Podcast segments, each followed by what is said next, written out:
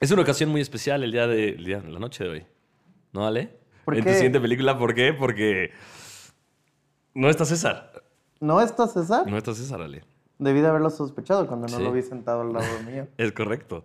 Y tenemos el primer episodio en el que no, no estamos el equipo completo. Se le extraña a César.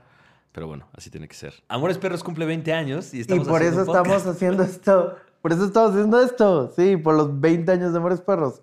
Felicidades, Alejandro. Felicidades, Guillermo. Felicidades, Gael.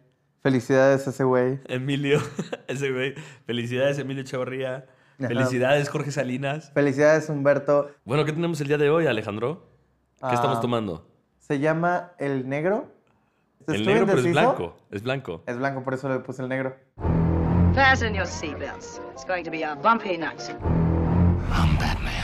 I know. I believe uh, diversity is an old wooden ship. I'm gonna stop you there. When you do this for real, don't ever say that. Does it get easier? No. Yeah, well, you know, that's just like uh, your opinion, man. Say hello to my little friend! Gentlemen, you can't fight in here. This is the war room. You're a bunch of boys. Tú pones al perro y yo pongo la lana de las apuestas. English, motherfucker! Do you speak it? Dogs talk and I listen. Always have. I uh, love gossip. ¿Estamos ¡Francisco! listos? ¿Estamos listos, Alejandro? ¿Cómo estás, Francisco? Bien, Qué ¿y tú? gusto verte. Qué gusto verte, qué gusto brindar contigo. eh, Siento que algo falta hoy. Estar tomando. Te cuento. El negro es una malteada que tiene leche, tiene ron y tiene otras cosas. Tiene, tiene plátano, sabe a plátano. ¿Sabe a plátano? Sí, No te voy a decir si tiene plátano. tiene plátano, según yo. Iba a decir algo, ahorita se me olvidó. Pero, eh, pues podemos comenzar, ¿no? Ya bebiendo, bebiendo. Ya me eh, aca- ya me bebiendo el negro.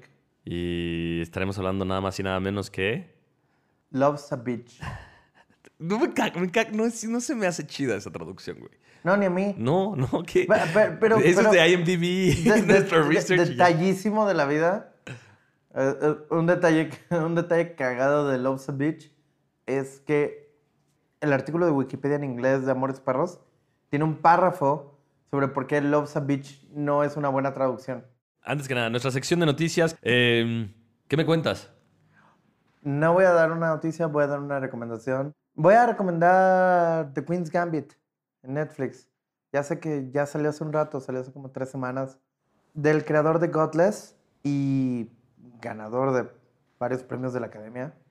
De Scott Frank, de Queen's Scott Gambit, de Frank. Scott Frank, Scott Frank. quien ha recibido dos nominaciones a Mejor Guión Adaptado por Out of Sight y Logan. Si no han visto Out of Sight de Soderbergh. de Soderbergh, véanla, es una de las grandes películas del crimen y una película que la verdad es una de esas películas que deberíamos de hacer aquí. porque- 100%. Porque, Porque es una además de esas películas sí, que justo claro. se han perdido. Sí, que- ajá, totalmente. sí, Sí, sí. Out of Sight y George Ah. Clooney, Jennifer López. Muy Mm. bien, muy bien. Bombshell. Un gran escritor-director. Su otra miniserie de, de Netflix, otra miniserie de Netflix, Godless, una joya del western. Y The Queen's Gambit. De verdad, o sea, odio cuando, las, cuando agarras la caja del DVD y dice A Tour de Force, que es como esa expresión clásica que dice. Ah, sí, claro. ¿Cómo? Impactante. Ajá, y entonces al frente dice de A tour de force. A tour de force de un crítico que nunca has escuchado en la sí, vida. sí, sí. Ajá. Pero The Queen's Gambit es un tour de force de Anna Taylor Joy, o sea, ella está increíble realmente, aunque tiene varios personajes secundarios que tienen distintos niveles de importancia. Todo se centra alrededor de su personaje y es una gran serie de deporte, aunque es ajedrez. Ah, eso está padre. O sea, te hace sentir eh, las- la forma en la que retrata las jugadas, la forma en la que te explica, la forma en la que se mete. La cosa que más recordaba todo el tiempo era The Last Dance. Esa es lo que más se parece. Entonces, La de Michael Jordan, ¿no? sí, la, la, la miniserie documental de Michael Jordan. Y nada, véanla por una, véanla por una, por un tour de force de actuación. Ah, Ana- Anya Taylor-Joy, eh, argentino-inglesa, mujer argentino-inglesa, lo discutimos el otro día. Correcto. Y la próxima Furiosa. No furiosa, Furiosa. como en el sentido genérico, sino Furiosa en el sentido... Personaje de Charlize El personaje Theron de de- Charlize Theron en Mad Max. En Mad Max. Hay que ver The Queen's Gambit. Y además, lo querramos o no, eh, Netflix es lo más accesible a cualquier persona, la verdad. O sea, más que HBO, más que Apple, más que igual el mismo Amazon, ¿no? O sea, es como... Todo el mundo tiene Netflix. Yo quiero nada más hablar de esta historia que me gustó. Salió hace unos días, pero eh, Ethan Hawke, que bien conocemos, eh, lo hemos mencionado por Gattaca, eh, Día de Entrenamiento, y su hijita, Maya Hawke, van a hacer una película juntos. Se llama Revolver. Y. mm, ¿Revolver? Revolver. ¿Es sobre el clásico de cine negro de Guy Ritchie que nadie vio en su momento? No, también lo mierda. pensé, pero no. Es de hecho ¿Qué otra sobre cosa la llamada historia. Revolver podría ser famosa? Creo que Ahora ya nada. va, va a volver a ser famosa, al menos por nombre. Eh, la historia de mm, una fan de George Harrison que quería perder su virginidad con él, de los Beatles. Y Ethan Hawke va a ser la del papá. La, la protagonista es Maya Hawke, su hija, a quien conocemos por Stranger Things, de temporada 3, de hecho. Sí. Y- Una gran, una gran actuación. Gran sí, y la verdad, digo, pues trae, trae de dónde, ¿no? Hija de Uma Thurman y Ethan Hawke. Este, pues creo que va a ser una buena aparición y que estén las dos los dos juntos. Y pues padre. Güey, On the Rocks, la nueva película de Sofía Coppola, es Eh, no una spoilers, yo la voy a ver. basura. Lo lamento. No te estoy spoilereando, nada más te estoy diciendo que es una decepción. Y es más, hasta ofendido terminé viendo esa película. Véanla y coméntenos, por favor. Estaría bueno que Ale, Ale la vea y la la próxima vez que estemos grabando. Tengo- Discutamos. Discutamos porque, Dios mío, estoy... Me cagó la madre. Me cagó la madre. Es más, me voy a fondear mi leche. Me preocupa, me preocupa verla y que me guste. Sí. Ahora, después de lo que acabas Siento, de decir. siento que sí. Siento que sí va a ser igual y un deal breaker de este podcast, güey. Ajá, porque, amigos, eso ha pasado. No es un deal breaker, pero ha pasado. Más allá de eso, podemos entrar por fin a lo que vinimos. Y vamos a hablar de La Osa Beach. los a fucking bitch. Amores perros. Yo pongo la, yo pongo, tú pones el perro y yo pongo la lana de las apuestas, ¿no? English, motherfucker. Do you speak it? Y ahí nos dice Jules Winfield, nos reclama. That is like your opinion, man. This is Eh, like your opinion, man. Ah, em, Tenemos que ver de Big Lebowski también. Sería bueno. Sí, la sí, neta. pues- De los Cohen no hemos, no hemos puesto nada. Ya, ya necesitamos ver. Aparte, pues, como bien comentó Tania, acaba de ser. O sea, acaba Jeff Bridges de anunciar que está en tratamiento por cáncer, entonces es un gran momento para ver Big Lebowski. Oh, ok. sí, sí. definitivamente tenemos que ver Dios Big. Lebowski. Y, Y, nuestras mejores vibras para Jeff Bridges, que es un gran nuestras actor. mejores vibras. Es más, podríamos dejar Amores Perros y solo hacer Big Lebowski. Va, sí, ya. Sí, sí, sí. That is like your opinion, man. No, yo quiero iniciar esto preguntándote, Francisco, No me vayas a preguntar si me gustó la película porque es lo que siempre ¿te preguntas. gustó la película? Siempre lo pregunto. Antes de decir si me gustó la película, vamos a hablar un poquito de quién hizo esta película. ¿Quién hizo esta película? Alejandro González Iñárritu. El negro. El negro. Y Rodrigo Prieto, el Prieto. El pre- es un gran elemento, güey. O sea, el director de fotografía se apellida... Rodrigo Prieto. Se apellida Prieto. Se apellida Prieto, que es un significado de... Pues moreno. Que el moreno lleva a... Si lo, si lo contrastas o lo saturas, pues se vuelve negro. Ok, a ver. Alejandro González Iñárritu. Ale, estábamos hablando un poquito de quién era él antes de volverse este gran cineasta que todos conocemos, que conoce el mundo entero, eh, que, al que nadie tiene acceso, al que nadie puede acercarse. Eh, ¿Qué hacía Alejandro González Iñárritu antes de ser cineasta? Era publicista. Dice su carrera de publicidad. Hizo su carrera en publicidad. Bueno, en radio y Mm. en publicidad. Tenía una grande voz, grandilocuente voz. Y, y estaba... Alejandro era. Estaba en todos lados, estaba en radio, pero antes de eso fue una de las mentes creativas, uno de los inputs de la formación de Canal 5. Como lo conoce, bueno, al servicio de la comunidad. como lo conocimos, creo que tú y yo, o sea, el Canal 5 como tal cual, eh, fue formado por, en gran parte por Alejandro González Iñárritu. Y no solo me refiero a sus campañas de publicidad, sino mucho del contenido original venía de, de su idea de cómo debía de ser un canal que tenía este enfoque juvenil y para el momento edgy. Eso es algo que a- creo que a él nunca se le ha quitado. Es algo que no me encanta. Es algo que vi hoy en Amores Perros, que trata... Él es muy bueno siendo del momento. Él es muy bueno capturando todo lo que está ocurriendo alrededor. Es un gran publicista, ¿sabes? Como Es un gran publicista. puede hacer algo que, que- que le habla al momento, pero siento que lo que crea no tiende a envejecer bien. Exceptuando Birdman, para mi gusto. Creo que sí, yo también. Para creo mi gusto. Birdman es la... O sea, hoy que, digo, obra ayer que vi Amores Perros, la sufrí un poco. Y la verdad es que no la sufrí en trama, creo que corre muy, o sea, creo que es una gran historia, creo que está muy bien contada, creo que corre muy bien. La sufrí en los diálogos. O sea, Es- pero, eh, eh, eso, a ver, ¿a, a cargo de quién corre? ¿De Guillermo Arriaga o de Iñárritu? Esa es una discusión en la cual yo no estuve presente en el cuarto y no voy a opinar. La verdad. Pero, pero, pero, como es algo que he visto en otras cosas de Iñárritu, voy a decir que mínimo una parte de la culpa debe de ser de él. Y cuando el güey dice, por ejemplo, cuando el, el que cuadra las peleas de perros dice, no, pues ya llegar el Sabadaba con el billuyo, yo pensé, ah, eso es algo que solo se escuchó bien como cinco, minutos como cinco minutos en toda la historia de la humanidad. O sea, Sabadaba lo dejamos de usar muy pronto. E incluso si se usaba, Tiene este elemento, 100%, y estoy de acuerdo contigo, tiene este elemento en donde cuando está diciendo algo, lo reitera, ¿no? O lo reafirma como con un... Con una frase simpática o chistosa que dices, güey, ya me dijiste, ¿no?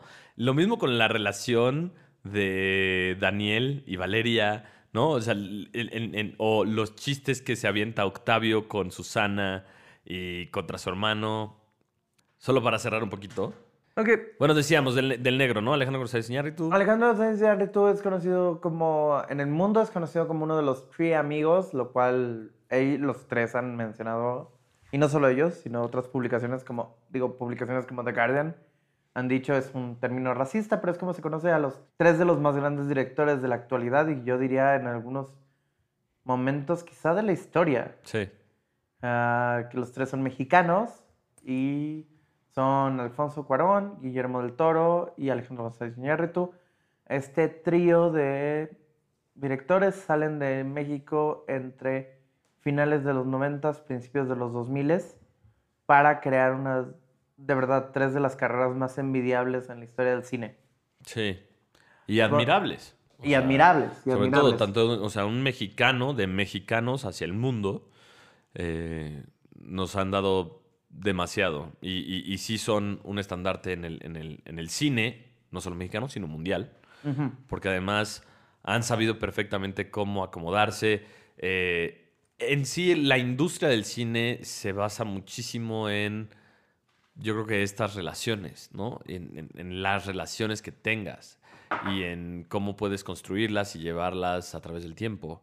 Eh, tal como es, o sea, veo los créditos de Amores Perros y pues ves la cualquier cantidad de nombres que han permanecido y han estado durante todo este tiempo, o al menos estas dos décadas desde que se estrenó Amores Perros, ¿no? Que fue en el 2000. Y, y pues realmente ha sido, ha sido trascendental. Yo no, yo no necesariamente sé si podría decir que es un parteaguas como tal para el cine mexicano contemporáneo, pero sí fue algo que marcó, marcó esa era, porque además teníamos el contexto histórico de, o sea, cayó el PRI, ¿no? Entonces entró Fox y así como entró Fox, entró esta película que pues vino justo a arrasar todas las expectativas de cualquier obra cinematográfica mexicana. Yo definitivamente creo que es un parteaguas. Ah, si no por otra cosa, porque cuando yo pienso en lo que llamaban, bueno, quizá algunas de las personas, de las 20 personas que nos escuchan, em, no ubiquen esto, pero esto es parte de una corriente que se llamó el nuevo cine mexicano. Y el nuevo cine mexicano no lo, no lo inicia Amores Perros, según yo, y corríjame, Francisco, si estoy siendo un pendejo, pero eh, lo inicia Sexo, Poder y Lágrimas. No sé, es que. Sexo, Poder y Lágrimas sí la antecede, porque es del Sí, la 99. antecede.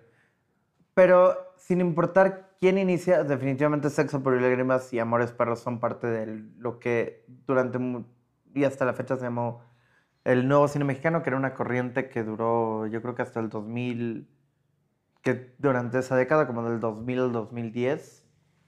Am, pero, pero ciertamente, estando en el cine y viendo Amores Perros, sabías que algo había cambiado. Sí, por completo. Sí, y, y después de eso, aunque ya se, o sea, después de eso, las películas que venían tenían muchísimo, siento que, que tenían muchísimo en deuda a Amores Perros. Más que a, que a Sexo, Poder y Lágrimas. Al final, Sexo, Poder y Lágrimas es un melodrama y no... Sexo, Sí, es un melodrama y Amores Perros es un drama, ¿no? es un thriller. Es un, uh, es un thriller y. Y, le- y mucho del cine. Del, mucho de la, de la corriente del nuevo cine mexicano corre sobre estas cosas, sobre. ¿Pero qué es un thriller? ¿Amores revalorizaciones. Perros es un thriller? No. Sí. Sexo, Pudor Lágrimas. El, el género de Amores Perros es un thriller. Pero corre sobre estas revalor... Mucho del, o sea, mucho del nuevo cine mexicano corre sobre estas revalorizaciones de la moral, eh, revisiones de las estructuras sociales, reconstrucciones, estas historias corales, o sea, muchísimas de las cosas que vamos a ver más adelante en el nuevo cine mexicano las estamos viendo aquí. Si se me permite decir de una forma a veces un poco burda. Pero Se te permite, no está César aquí, entonces no pasa nada. Sí, es cierto que César se pone muy mal cuando hablamos constantemente. Pero yo no, yo no veo Amores Perros como un thriller. Yo creo que es justo un drama, un drama tal cual de la sociedad este, mexicana, un drama que toca estos temas que sí, ahorita tú mencionaste, como esta, como la reestructura, eh, pues de, de- de los estratos sociales, también la, la- la- como el, rompimiento de la estructura familiar, no hay, es la, ausen- ausencia de, de- por ejemplo, de las figuras paternas, por así decirlo, ¿no? En todas las historias, en todas las historias que, que tenemos en la película, como que siempre hay, o sea, en, en una el padre deja a sus hijos y bueno, deja a su familia, en otra hay, un padre inexistente y en otra es un padre que también abandonó a sus hijos, abandonó a su familia y le valió absolutamente madres. O sea, es, yo creo que es en sí un, un- reflejo de- de- un reflejo dramático de la sociedad. Y, y también está, está lleno de- de esos simbolismos de contexto. Y Esa es una de esas cosas que no... que la verdad es que tenía mucho tiempo sin ver esta película. Ah, no me gustó. Amores Perros, ¿no te gustó? No. Volverla a ver. No. oh, voy a corregir. Me gustó, no me encantó. Y muchas veces me perdía. Uno de los momentos en los que me perdía es que creo que los simbolismos pueden ser usados de forma sutil. Sí. Y Amores Perros No, es cero sutil. es O sea, cero sutil. Sobre todo, o sea, como... Por ejemplo, hay un momento que me gusta mucho de la película que me parece muy sutil, muy bien llevado, y es cuando el chivo saca la cartera De Octavio. de- de Octavio sí. y ves la foto de Octavio con Ramiro. Y es como este momento donde dices, donde si estás poniendo atención es como, como, ah, tenían una gran relación. Hubo un momento donde eran muy buenos, Sí. donde eran grandes hermanos. Sí. Pero eso es sutil. Sí. El resto de las veces, como por ejemplo, Eso cumple, ¿no? Delivers. ¿no? como por ejemplo, ¿cuánto tiempo, cuánto tiempo, contando las rep- todas las repeticiones, cuánto tiempo le dedicamos al choque? Pues es el principio y luego la mitad y ya. No, volvemos constantemente, volvemos al choque tres veces, aparte del principio. O sea, es el inicio, luego... Ah, claro, sí, cuando ya vamos a pasar a la historia de, de Daniel y Valeria Ajá. y nuevamente sí, con la historia de, de- del, del chivo. Sí. Y me parece Me, parece necesario esta cosa de, o sea, es- este simbolismo de vidas chocando, consta- chocando dentro Sí. de otras. Que, a ver, o sea, creo que estoy de acuerdo contigo, pero al mismo tiempo, si lo ves en el contexto en el que fue, eh, pues es, es, es un, sí es un logro porque es esta manera de contar las historias que no se había ejecutado de esta forma antes, ¿no? Porque también, pues viene con todo lo que es la relación, o bueno, más bien la historia Arriaga Iñárritu, eh, el que por fin eh, pudiera representarse esta sociedad mexicana que no se había retratado de esta forma antes. Estuvieron tres años trabajando en el guion. Ahora, yo creo... ¿Arriaga? Arriaga y Iñárritu. ¿Los dos juntos? Sí. Ok. Bueno, según dijo Iñárritu. Cuando le preguntamos a Arriaga, Arriaga nos dijo que no... Que, Que, que no que quiere se le había ponchado una llanta. ¿Qué? Que se le había ponchado una llanta. Ya. Sí. Entonces que pues, no pudo comentar al respecto. No puedo comentar al respecto, sí. Lo único que Arriaga te puede decir es que por favor dejes todo firmado y bajo papel y que en este negocio del cine todo tiene que quedar por escrito porque si no a uno lo traicionan. Alguna vez, di- alguna vez me comentó también que eh, no eras hombre si no habías matado a un animal. Lo cual Si no lo habías casado, ¿no? Ajá, ni siquiera matado. Sí, sí, no eras hombre si no habías casado a un animal. Lo cual me hizo sentir bastante mal respecto a mi virilidad. Porque yo, yo no he, yo, yo no voy a No, me, no, me parecen súper no. tiernos. Incluso fuera de mamada. Yo no soporté ver las peleas de perros esta vez. Exacto, es, eso, eso que, que- que es lo que te decía del contexto, ¿no? Es como ver esto es un shock. Y si piensas 20 años atrás, pues 20 años más, pues. O sea, es como todo, todo si lo que piensas 20 conlleva. años atrás, son 20 años más que invertiste O la sea, entropía. Exactamente, invertimos en entropía. Porque mu- en ese momento, en el 2000, yo hubiera sentido, o sea, sí sentiría o- o viéndola por primera vez, que yo tenía 12 años, pero era, y no me, no me dejaron ni a ver la película, obvio, pero, pero el shock que tuve, o sea, me acuerdo porque una de las razones por las cuales me encanta tanto el cine era porque mi mamá me contaba, mi mamá iba cada semana al cine y me contaba las películas porque yo no podía ver, ¿no? Entonces me decía, es que está increíble esta película porque pasó esto, esto, esto. Y me contó toda la de Amores Perros y yo estaba fascinado con la historia y cómo me lo contaba. Y el pensar que no la pude ver no importaba, o sea, o, o el no verla no me no importó para yo sentir ese shock y ni siquiera la había visto, ¿me entiendes? Entonces es como, o sea, sé que si lo hubiera visto ahí, me hubiera durado 20 años el impacto, ¿no? Que, que- tuvo. Y, y finalmente es, es, pues, lo que nos lleva también a estar hablando de ella ahorita, ¿no? Es, es, uno también porque queríamos tocar otra película mexicana, pero dos porque Tocarlo en sus partes. tocarla, no, no en sus partes, tocarla en donde mejor... Tocarle sus partes, pero con consentimiento. Exacto. No como hace constantemente Gael García durante la película. Susana te dijo que no, pendejo. Y no le importa. No. Pues entonces, ¿cómo? Hablemos por un momento de... ¿Son todas las relaciones personales en esta película tóxicas? Las principales y las secundarias. Sí, sí son. No, o sea, vamos, hay codependencia, hay enemistades que crecen y los mismos personajes, como por ejemplo Octavio con. Se me fue el nombre del. del, del pelos güeros. ¿Su, su amigo? No, su- Ah, este... Su enemigo. El jarocho. Ajá. Octavio el Jarocho, que es como esta cosa donde es como. donde ellos dos van creciendo la, la- el pedo hasta que llega un punto. Sí, la rivalidad. la rivalidad. ah, Octavio Ramiro, Octavio Susana. Octavio realmente es una persona súper tóxica. Claramente. No, pero Daniel. Pero es sutil, güey. ¿Es O sea, Daniel bueno, y Ana? So- so- No, esa es la película. No, de- esa es la película de Michelle Franco. No, es este... eh, Daniel y Valeria. Daniel y Valeria también tienen una relación de súper codependencia. Y la misma, el mismo Daniel y su esposa normal, pésimo también, ¿no? Ajá, las hijas a las que. las- o sea, son tan poco. Son tan no personajes que. Exactamente, güey. Ajá, y luego vamos al chivo y su esposa, que. que- Norma. Que, que en ese momento. o sea, que al inicio de la película fallece.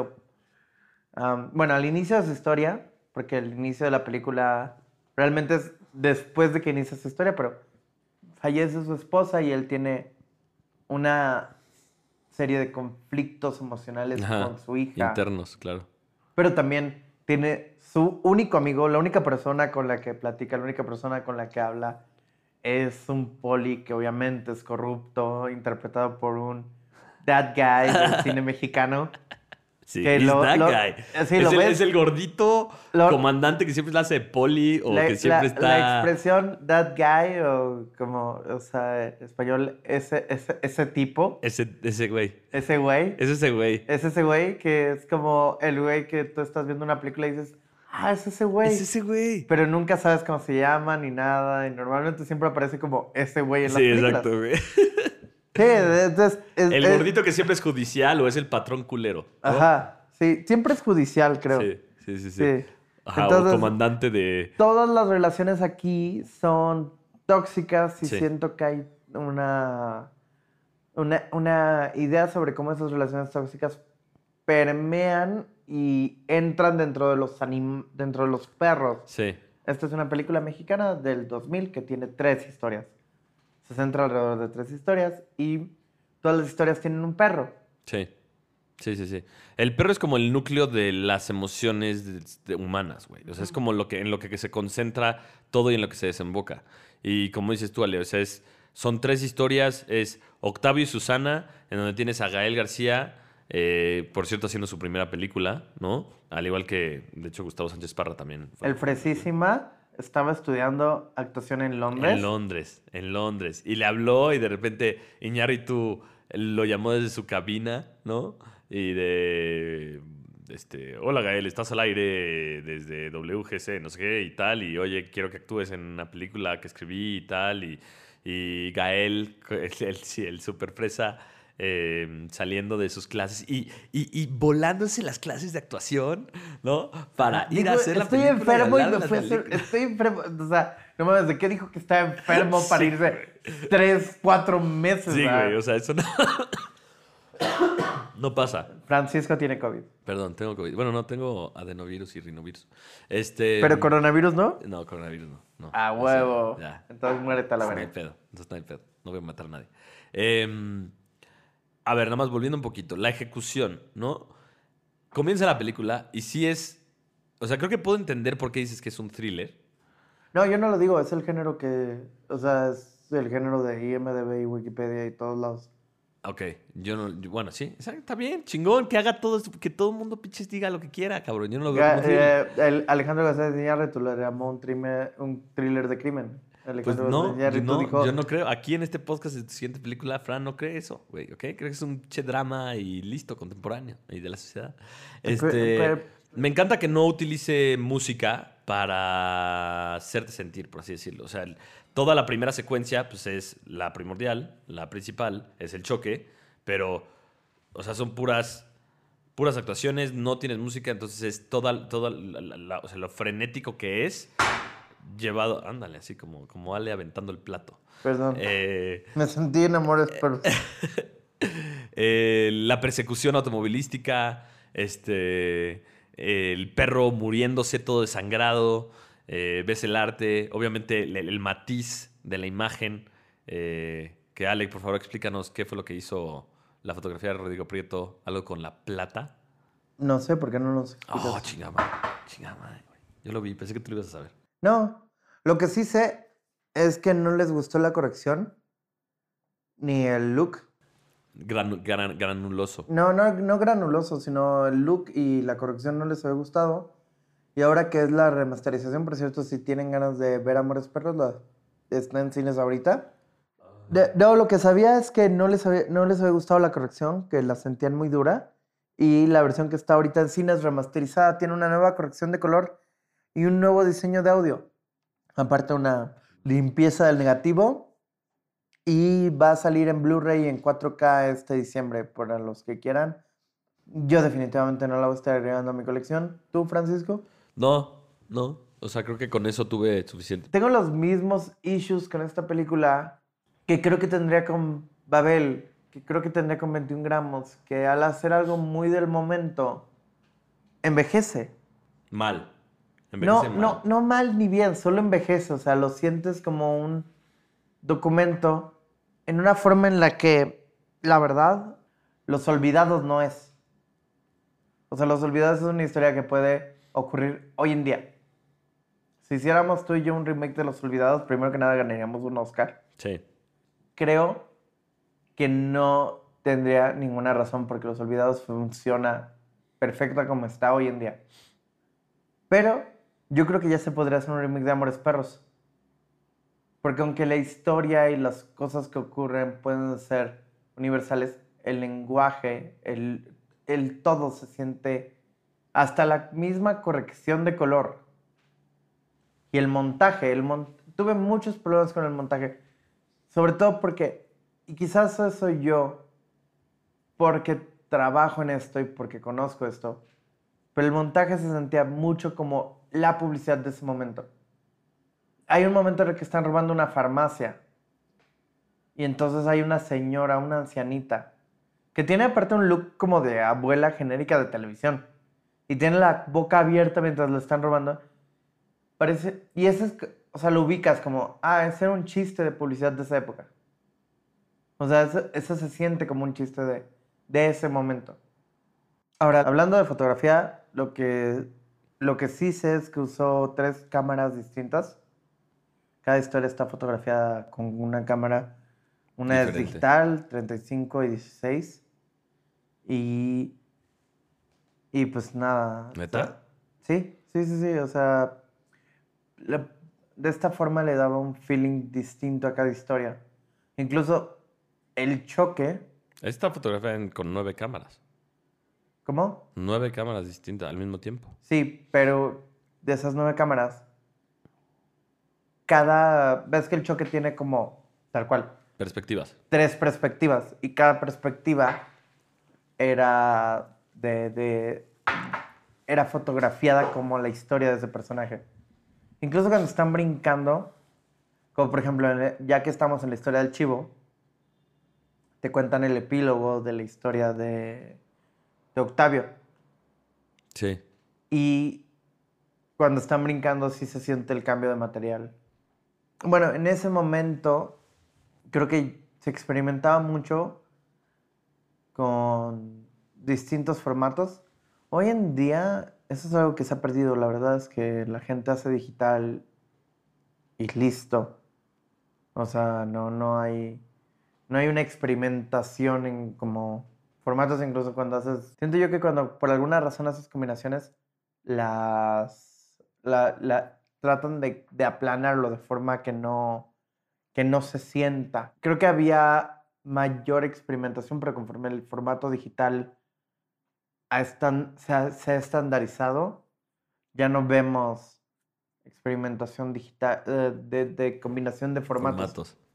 también había algo como en ese momento, que era que existían 35, 16. Super 16. ah, super- o sea, había, había distintos formatos que todos eran como aceptados. Hoy en día, si yo filmo una película en 720, pues, eh, o sea, si yo filmo una película en digital, pero su, su, su, si yo filmo una película en digital, pero el tamaño del cuadro es 720, me van a, me me van a decir, oye, esto no, o sea, No le queda bien al cine. Netflix exige que todo esté estandarizado 4K, por ejemplo. Y es, es- es un poco ridículo porque 720 es el 16 milímetros del digital. Lo es. Ajá. Entonces sí. eh, Rodrigo Prieto se amarró a la parte de adelante de una camioneta para filmar el choque. Una de las cámaras lo llevaba. Una de las cámaras él la llevaba. No, y, y, o sea, estaban también siendo operadas por otros cinematógrafos. O sea, es esa, esa escena en particular creo que también ya llevaba el presupuesto, o sea, ya estaba por encima de lo que tenía que ser. Esta película tomó muchísimos riesgos en múltiples aspectos y que es lo que realmente hace que, que- que- que sea lo que, lo, lo que fue, o sea, o lo que es hasta la fecha. Y lo podemos ir viendo. Ahora, un increíble diseño de producción, ¿no? Brigitte Brock. Eh, fotografía, la dirección, eh, la edición fue, constó igual del mismo Iñárritu con, con un par de, de- de sus colegas más. El sonido, Martín Hernández, ¿no? Sí. Que, que Que curiosamente no lo una- mencionamos. acaba de hacer la mezcla.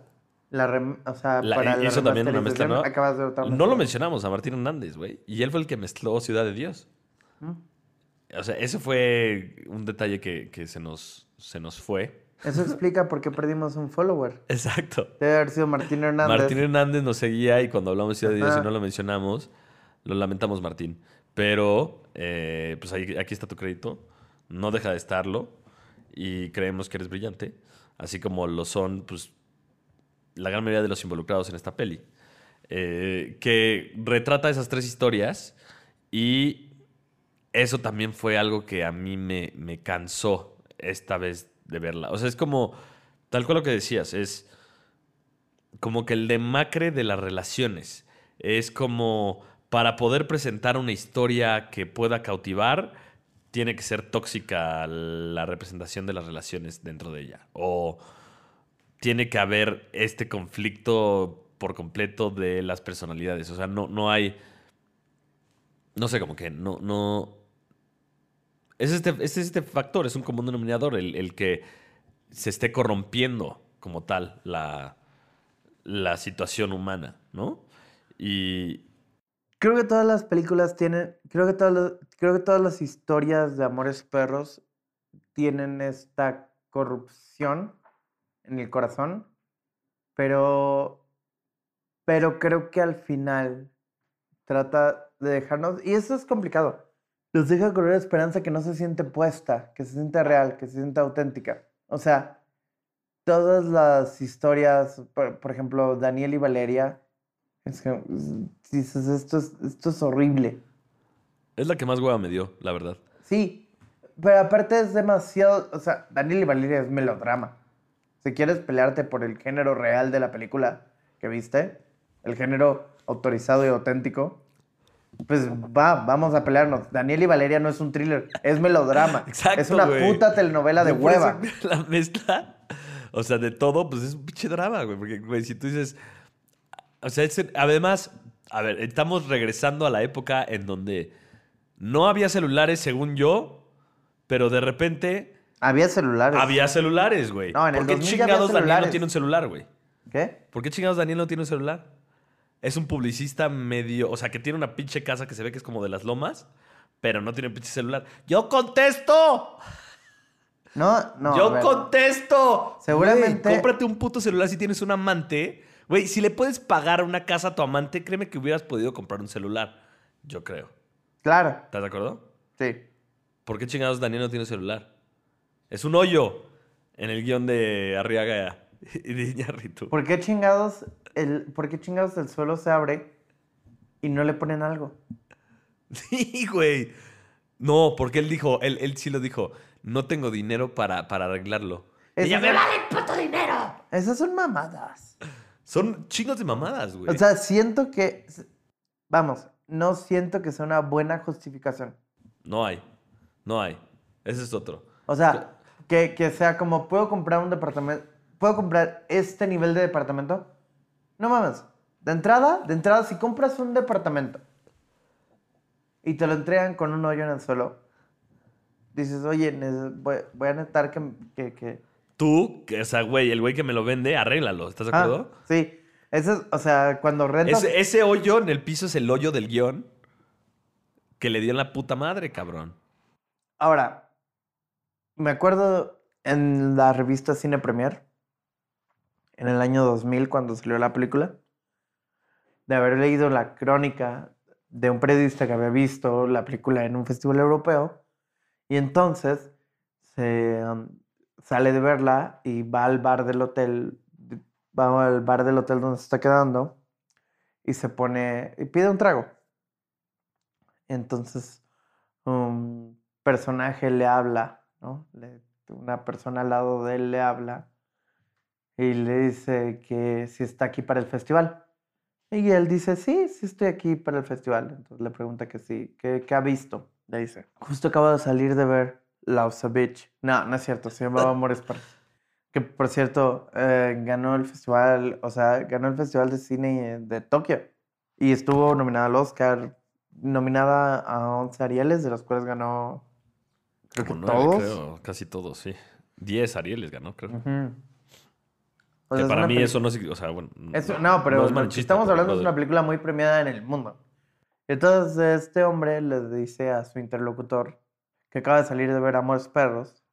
Esta persona comenta, ah, yo tengo curiosidad de verla. ¿Qué te pareció? No me gustó, me gustó mucho. No me gustó el segmento de la mitad. Que es el de Daniel y Valeria. Daniel y Valeria. Y entonces le dice, ¿qué no te gustó? Se me hizo soso y melodramático. 100%. Y entonces le dice, soy el guionista. Y le, le, le comenta como, para mí era una aproximación a lo que yo creía que debía ser el infierno. Habiendo leído esta anécdota, sea, eso se supone que lo dijo Arriaga. ajá, esta anécdota hace 15 años la leí en Cine Premier, siempre pienso, como las veces que he visto eso después, y sí se siente, sí se siente así, a pesar de que pueda criticarlo como melodramático y que tú digas que es lento y así. Definitivamente si piensas, oh, el guionista estaba tratando de expresar el infierno, es una gran expresión del infierno. O sea, en el sentido de cómo ella va perdiendo todo.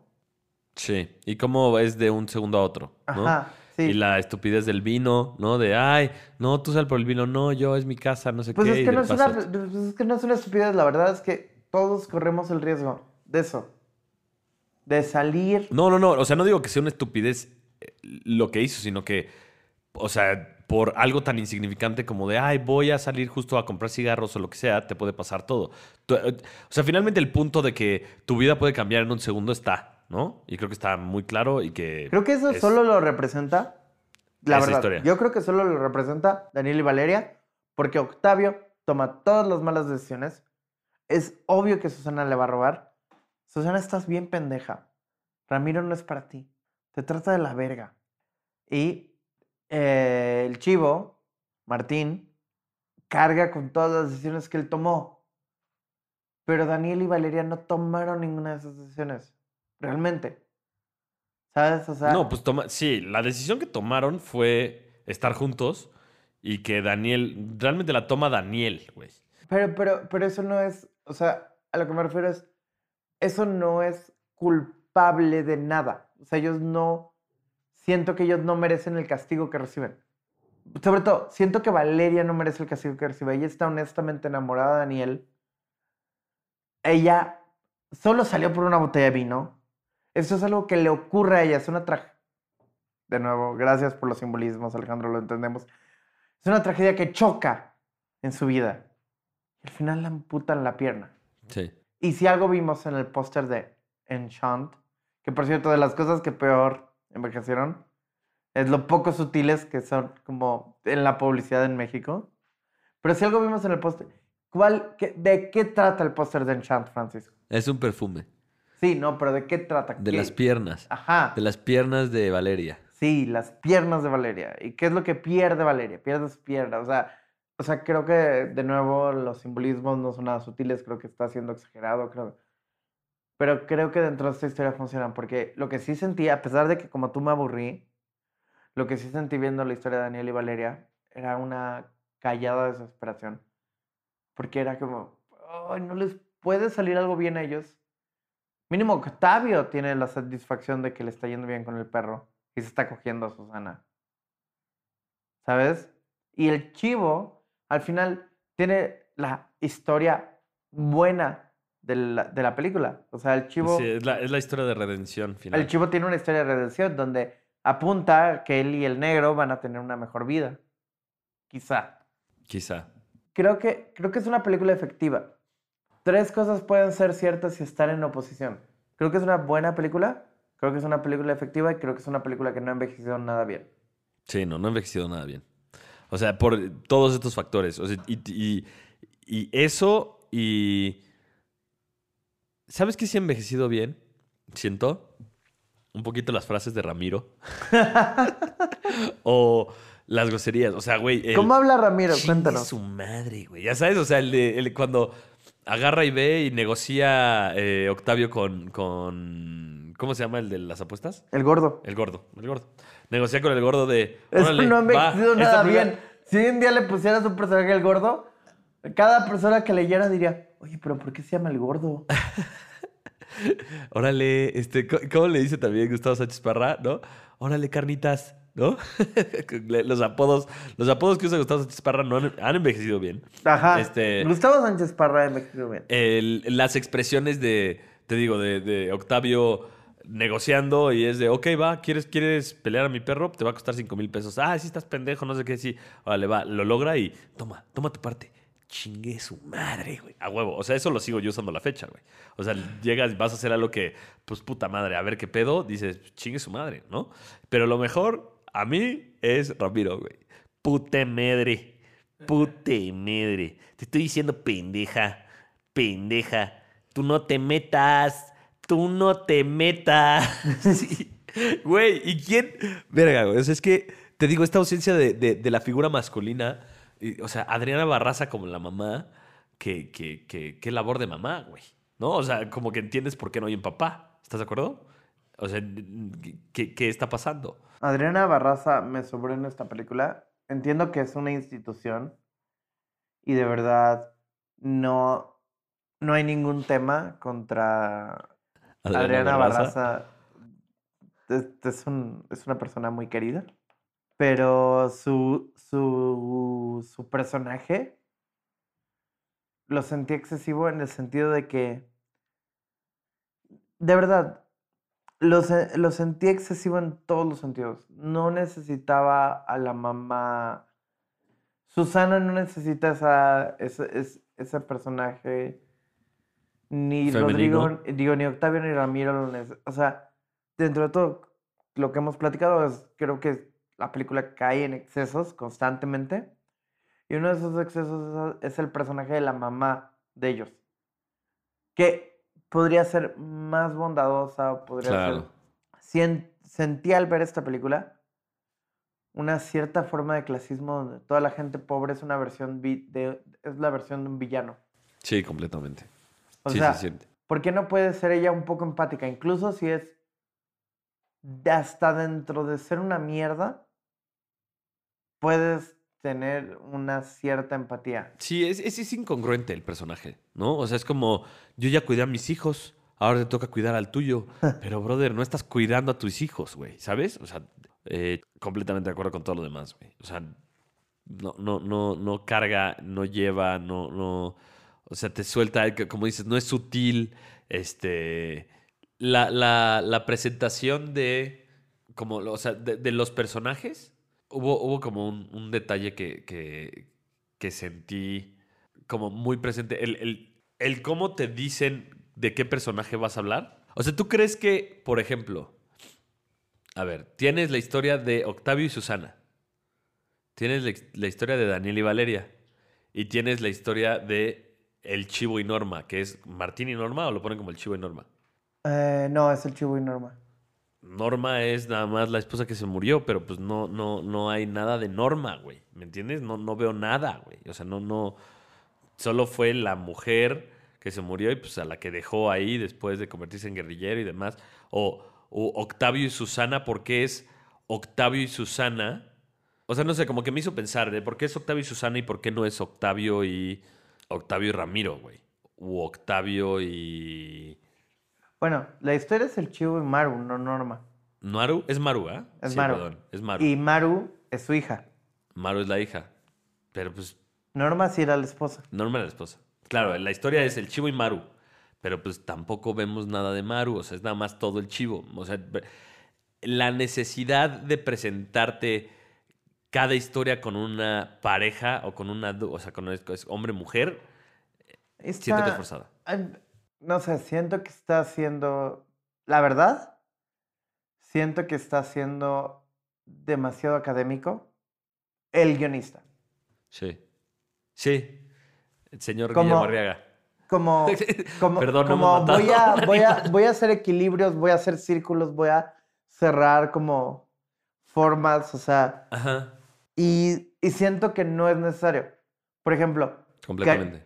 por ejemplo, A huevo, güey. Qué bueno que estamos haciendo este podcast, cabrón, porque si no.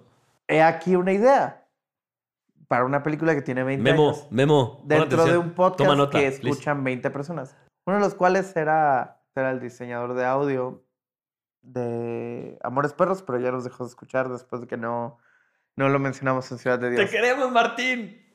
Regresa a nosotros, por favor. Eh, no, a ver.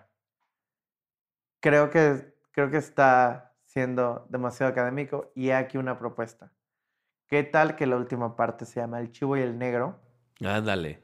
Y aparte te mete una cosa de complejidad y de misterio, porque el perro se llama Coffee hasta donde tú Sí, sabes. sí, sí, sí. Y no se llama el negro hasta el final. Sí. Entonces constantemente estás como, ¿quién es el negro? ¿Quién es Claro, el negro? ¿Quién es el negro? ¿Quién es el claro. negro? Ajá, porque en la relación que van a tener el Chivo y Maru, si es que llegan a tener una, es en el futuro. Absoluto futuro. Y para nosotros como audiencia es O como le inexistente. llama Christopher Nolan, el pasado presente. El pasado pre- presente pretérito. Eh, eh, Güey, es inexistente. No hay necesidad. No hay. o sea, si Es lo que dices. Es, es como muy académico y son de esas. De esos otros detalles que, que- que te hacen pensar. Y después de verla, ok, la vimos 20 años después. Han pasado muchas cosas. Aún así nos sorprende que siga siendo una buena película.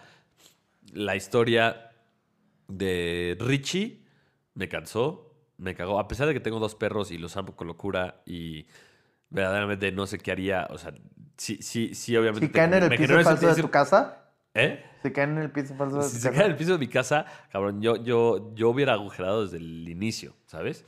Pero. Aparte siento que eso no es un pedo. Conozco no, un chingo de gente exacto. Que, que, que, que ha perdido, o sea, que literal...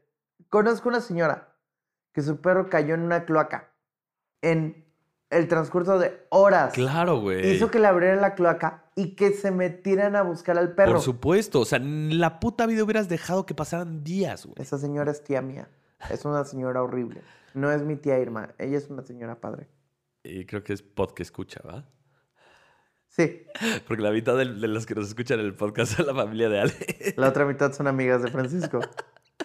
Entonces, quiero eh, dar una cita que leí en un artículo eh, que me pareció muy acertada. ¿Eh?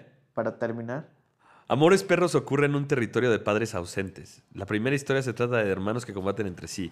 Esa lucha está rodeada de un vacío. El padre ha desaparecido y la madre se limita a existir como una sombra que recoge desperdicios en la casa. En la segunda trama, un hombre abandona a su familia en aras de un ideal fashion, el romance con una modelo, que lo lleva a la tragedia. La tercera y definitiva narración presenta a un padre que dejó todo para cambiar el mundo en la guerrilla. Demasiado tarde descubre que ni siquiera fue capaz de ayudar a su hija. Las historias ponen en tensión diversas clases sociales. En esa encrucijada la mujer solo puede ser víctima. Una chica es el botín que dos hermanos disputan como perros de pelea.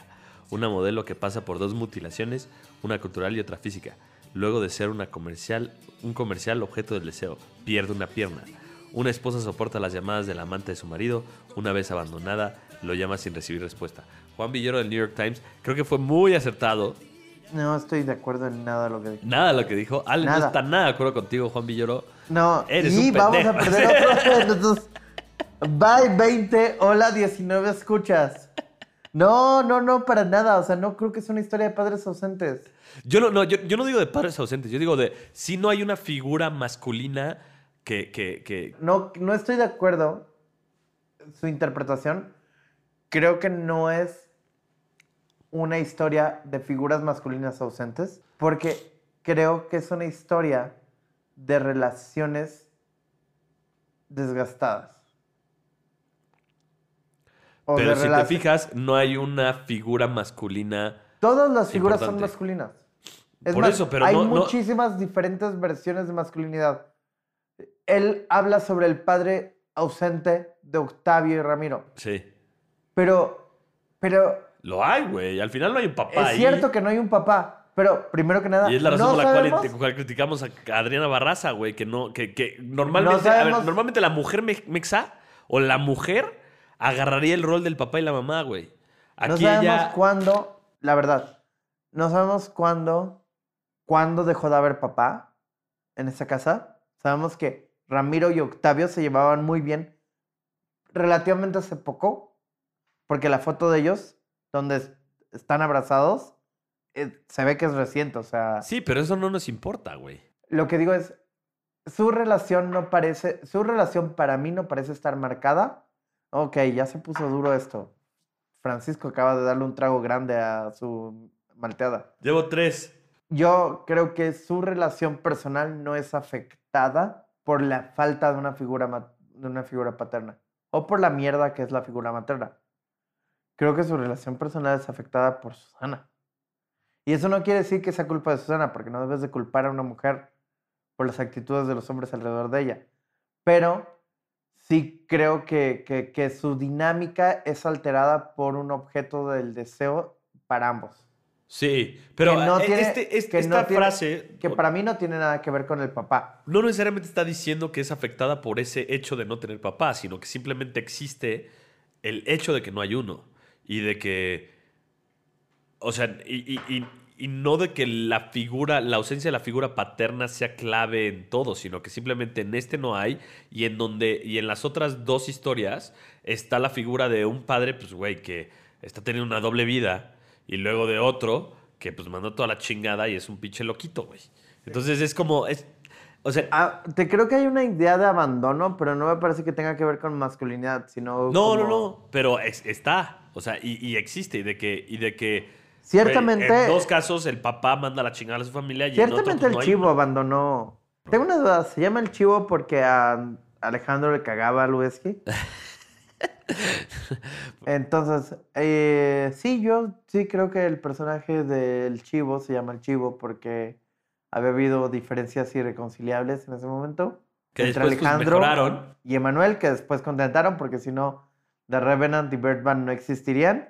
Y yo creo que Rodrigo Prieto terminó pariendo chayotes o valiendo No, pues pito digo, porque creo que rifó pues, a trabajar con pues, otra banda, tipo Spike Lee, este, Scorsese. Ahora yo te voy a decir, eh, Scorsese. a mí personalmente, Scorsese. y espero que nadie le moleste esta opinión, a mí personalmente me gusta más lo que hace el Guillermo, eh, Rodrigo Prieto. lo que hace Rodrigo A mí Prieto también. que lo que hace el Lo hemos Chivo. comentado, lo comentamos aquí la vez pasada, ¿no? Porque creo que no. Creo que el Chivos de pronto se vuelve Messi en el Mundial de 2018. Donde para él. Él es el jugador más importante. Y. Él necesita que todo el mundo sepa que él es el más ta- talentoso. En cambio, Rodrigo Prieto.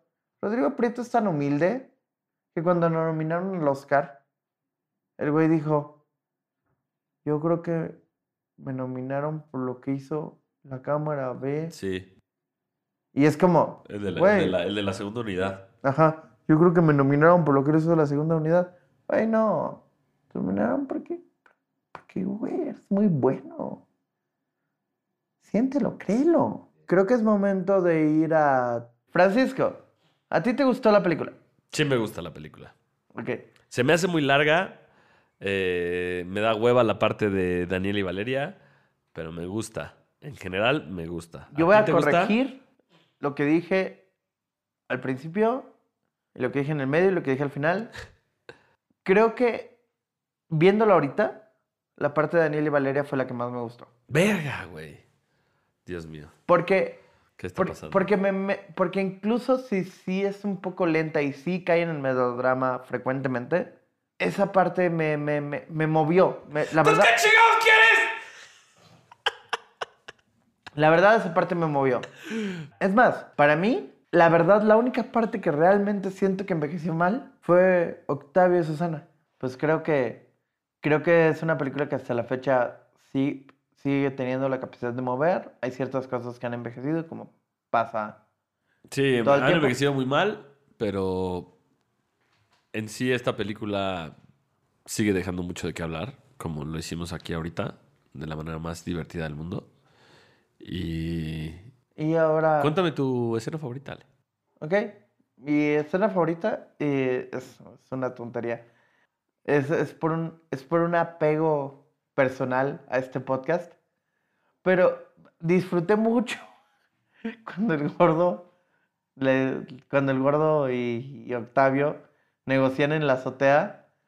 Entonces, pe- pero, aparte, la verdad es una gran escena. Güey, es una le gran dice- escena y es la que yo te dije al principio. O sea, me encantan esas frases. Tengo, tengo, tengo mi propio negocio, no pago impuestos.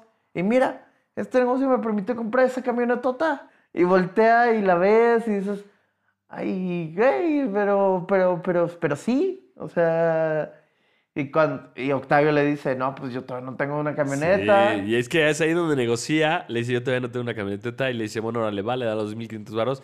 Le dice a su brother, toma tu parte, chingue su madre. Y ya está. Y se Ajá. rifa. Y ¿no? pues la frase, nuestra frase famosa de, tú pones el perro, yo pongo el dinero para las apuestas. Yo pongo la luna para las apuestas. Yo pongo la lana para las apuestas. English motherfucker, do, Do you you speak? speak it?